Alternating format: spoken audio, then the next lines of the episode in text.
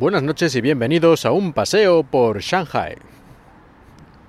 Hace un par de episodios estuve hablando sobre el tráfico, algunas de las características un poco curiosas que me había yo encontrado con la forma en que conducen y reaccionan al tráfico por aquí, por Shanghai y en China. Y unos días más tarde recibí un mensaje, más concretamente una reseña en iTunes, en la que decían que sí, que les gustaba mucho el podcast y eso lo agradezco, pero también decían que había dicho unas palabras un poco feas y que no había marcado el episodio como explícito. Pues bien, este episodio sí es explícito, espero que me haya acordado de marcarlo. Pero si no lo digo ahora, este episodio es explícito porque lo que dije en aquel capítulo fue que los taxistas no decían palabras como por ejemplo hijo de pu, y así lo dije, tal como ahora, hijo de pu, y más adelante en el episodio dije cabrón. Grandes y terribles palabras que pueden asustar a ancianos y niños. ¿Y a qué vengo a contar esto? Porque diréis, esto en realidad no tiene nada que ver con China sino es algo de intrapodcast.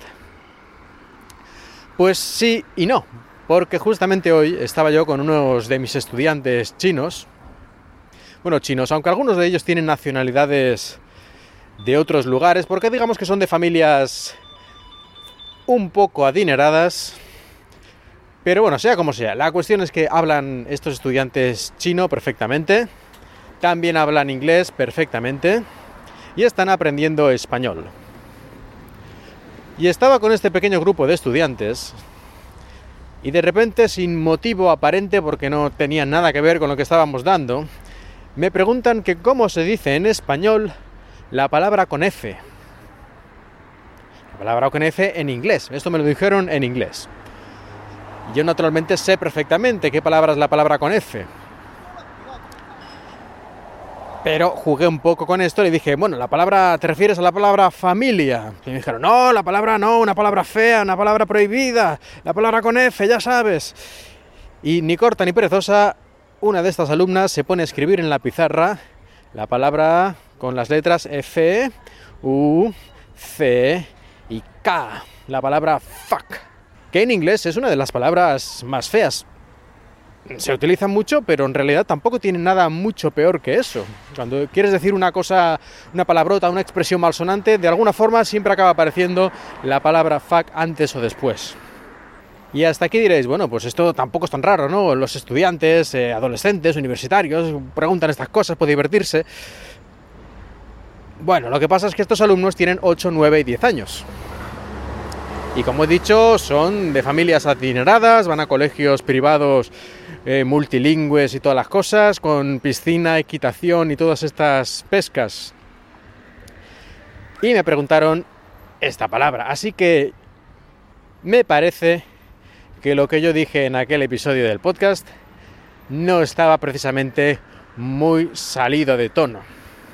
De hecho, estaba medio censurado con aquello del pu. Pero en fin, sea como sea, intentaré en el futuro marcar como explícito los episodios en los que diga alguna palabrita que niños de 8, 9, 10 años saben perfectamente. Y ya que menciono a estos niños, recuerdo otras cosas que me han preguntado en anteriores ocasiones. Bueno, me han preguntado o han dicho ellos por su cuenta. Una de las cosas más graciosas fue una vez que de repente estábamos aprendiendo las partes del cuerpo en español, pues la cabeza, los pies. Y no falla enseguida todos, o por lo menos uno de ellos, una de ellas más concretamente, apunta ahí eh, con el dedo en la entrepierna y empieza a decir, esto es el pene y esto es la vagina, esto es el pene y esto es la vagina. Así, lo decía en inglés, ¿eh? porque obviamente no les había enseñado todavía estas palabras, pero, pero así se las gastan estas generaciones jóvenes. En ese momento, eso hará casi un año, tendría siete años creo esta, esta niña. Creo que de momento podemos dejar el episodio aquí, así que muchas gracias por escucharme y espero que hayáis disfrutado de este paseo por Shanghai.